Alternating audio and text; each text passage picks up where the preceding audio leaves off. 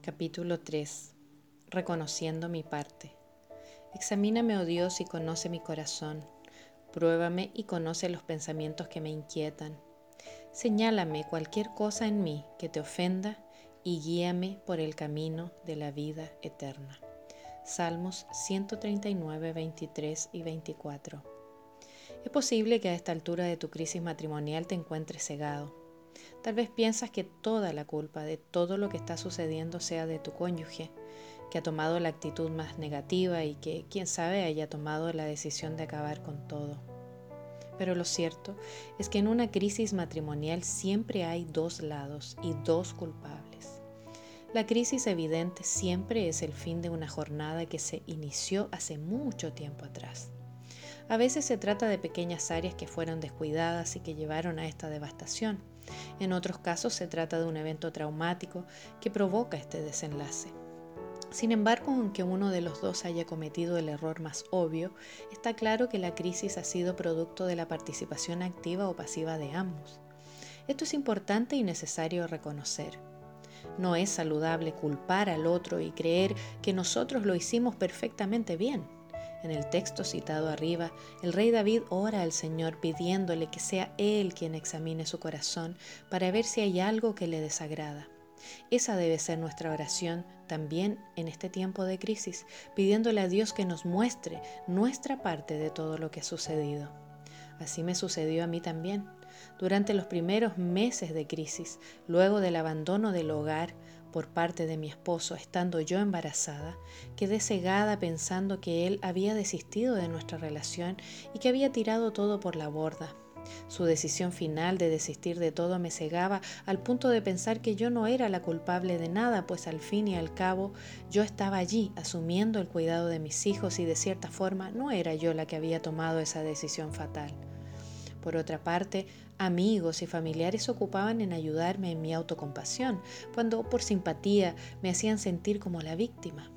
Mis lágrimas les hacían compadecer si la mayoría de las palabras que escuchaba eran palabras donde se dejaba en evidencia la cobardía de mi esposo al abandonar nuestro proyecto familiar.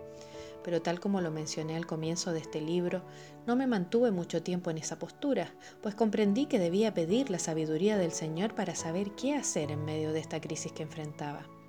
Al buscar al Señor me, sorprendí cuando Él me mostró dos cosas.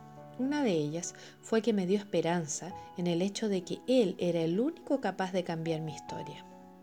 La otra fue que Él comenzó a mostrarme todas aquellas cosas que yo había descuidado y donde me había equivocado en todos los años de matrimonio antes de que la crisis explotara. Para que esto sucediera, comencé a orar y buscar mucho a Dios en oración.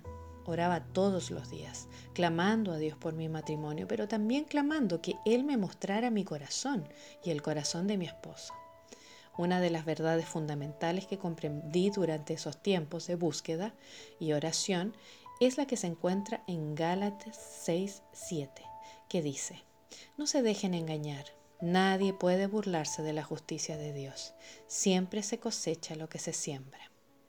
Tuve que aceptar que si yo estaba cosechando esos frutos amargos que ahora estaba comiendo, era porque seguramente con anterioridad yo misma había sembrado semillas que no eran la voluntad de Dios para mi relación matrimonial. Aquí no se trataba solo del pecado de mi marido, de sus errores y de sus malas decisiones, también estaba mi parte en todo lo que ahora estábamos cosechando. Y así poco a poco me fui haciendo más sensible a la voz de Dios y fui escuchando y entendiendo cuáles eran mis errores y pecados en todo lo que había sucedido. Debo reconocer que me sorprendí. Fue tan solo disponerme delante de Dios para escuchar que de inmediato Él comenzó a mostrarme tantas cosas. Fueron tantos errores que yo cometí durante años.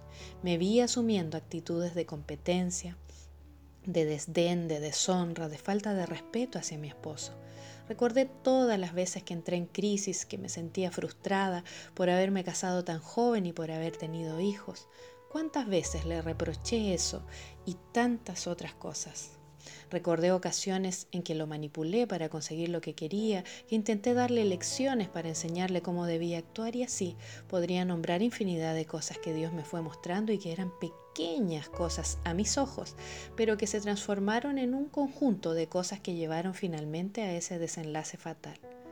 Por lo tanto, en la quietud de tu habitación, busca al Señor y pídele que te muestre lo que hay en tu corazón Deja que Él te revele las áreas donde tú mismo has cometido errores que han afectado tu relación matrimonial.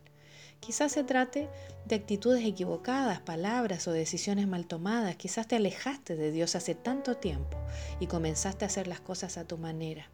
Dios mismo te mostrará dónde perdiste el rumbo, dónde comenzaste a realizar esa mala siembra, no para condenarte ni para acusarte, sino para mostrarte el camino de regreso, para mostrarte el camino de restauración. Pregúntale, Señor, ¿cuál fue mi aporte para que todo llegara a este punto? Y luego dispón tu corazón para escuchar lo que Él tiene que decir. Señor, muéstrame tus caminos y enséñame tus sendas, guíame en tu verdad y enséñame, porque tú eres el Dios de mi salvación. En ti espero todo el día. Salmos 25, 4, 5.